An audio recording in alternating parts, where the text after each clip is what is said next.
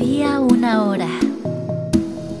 Hola, te doy la bienvenida a un nuevo episodio del podcast Había una hora. Yo soy Luisa y en este espacio comparto contigo cuentos y minificciones que he escrito y publicado en los últimos años. El cuento de hoy forma parte de la colección Niña Palabra y su bitácora imaginaria y en él conoceremos la historia de unas sencillas esporas. Esporas blancas. Leve, una pelusa blanca aterrizó sobre la manga de mi suéter negro. Sin pensarlo dos veces, la desprendí y la arrojé furioso, pero era en vano. Un recuerdo abrupto ya se había anudado en mi garganta. Busqué para aliviarlo la partícula en el piso, pero ya no encontré nada. En otro tiempo de mi vida la hubiera guardado como tesoros.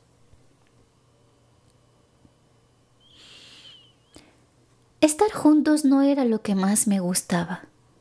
Me encantaba extrañarla, desearla de lejos, ansiaba esas maneras tan particulares que tenía para materializarse en la distancia. Ella me mentía como una maestra, siempre exageraba y todo tenía que simbolizar, todo pesaba. Estoy recorriendo desnuda las escaleras que subirás más tarde.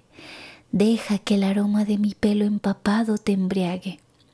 Y como un acto de brujería, a la mañana siguiente yo me encontraba subiendo las escaleras del otro lado del país y me embriagaba de pronto un aroma de piña dulce y como en hipnosis la llamaba, a veces llorando.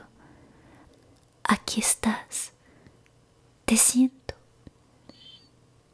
te lo prometí, nunca te dejo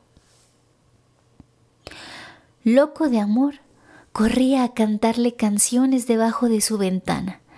No tenía buena voz, no tocaba tan bien la guitarra, pero quería ver las palabras entrar en su cuerpo y hacer metamorfosis y brotar como sus senos apuntando hacia mí, siempre hacia mí. Ella era una diosa boscosa que envenenaba todo mi deseo. Una espora aterrizó en mi mano. Sentí fuego en el corazón. ¿Eres tú? Me preguntó. Yo no sabía de qué hablaba. Por supuesto que no tenía nada que ver con si caían pelusas sobre ella, pero conmovido por su deseo de sentidos y significados, le mentí. Soy yo, hermosa, cada espora que vuele hacia ti es mi alma que no puede estar sin verte.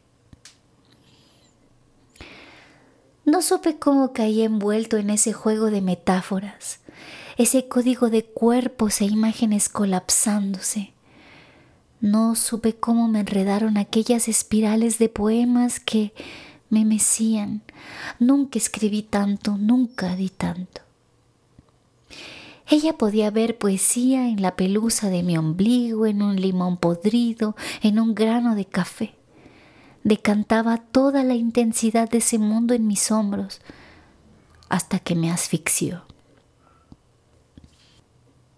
Dejé de quererla así, de pronto. Mis manos ya no sudaban por verla. Cada una de sus maquetas de sueño me parecía más estúpida que la anterior. Toda ella me produjo un inmenso coraje, una inmensa apatía, y no pudiendo controlar más ese veneno que me enjugaba por dentro, le grité Deja de llenar mi cuarto de porquerías, deja de buscar poesía en la basura.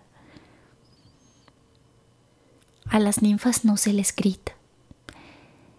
Ella lloró. Lloró todos los meses en que no quiso soltarme. Me perseguía con sus llantos y sus reclamos, su insoportable necesidad de mí. Su cuerpo se volvió insípido a mi tacto. Se apagó la electricidad entre mis piernas. Se vencieron mis brazos que antes se enramaban en ella. Me sofocaban sus muslos, odiaba incluso su forma de caminar. Un día llegó con la última de sus tonterías. No me acomodó los brazos alrededor de su cintura, no adhirió su boca a la mía, solo me dio una caja diminuta. Te devuelvo tu alma, que ya no me quiere. No se despidió como tal y no me importó. Los días que siguieron me encontré animoso, feliz. Me volvía loco cualquier meneo de caderas o un pestañear. Me atrevía a insinuarme con todas. Algunas venían a mí y resucitaban al hombre que dormía. Otra solo me ignoraba, pero me daba igual. Yo era un hombre libre, libre, libre. Una de mis amantes encontró la dichosa cajita y la abrió tan torpemente que todas las pelusas salieron volando y como si en el aire se multiplicaran, el cuarto estaba lleno todo de esporas blancas. A ella le dio una alergia inmediata y se fue mientras su rostro hinchándose con una velocidad de miedo se convertía en una pesadilla que no estuve dispuesto a ver. Me quedé solo, rodeado de estúpidas pelusas blancas. Comencé a limpiar Aspiré cada rincón, pero hiciera lo que hiciera, cada día me encontraba esporas en los más insólitos espacios, en todos los cajones, en cada bolsa de cada saco, de cada camisa, dentro de mis sombreros. Hice limpiar la casa por varias personas, esperando que se acabaran para siempre esas diminutas y diabólicas apariciones. Durante varios días me sentí victorioso, pero Luego llegó el inmenso vacío.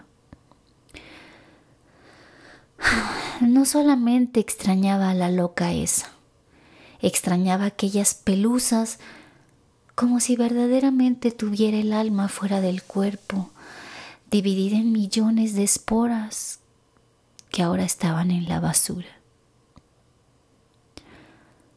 Supe que mi castigo por dejar de amar a una criatura así era perder el sentido de mí mismo, era dejar de ver la magia aún en mí. Busqué de nueva cuenta la pelusa en el piso. Una vez más, no encontré nada.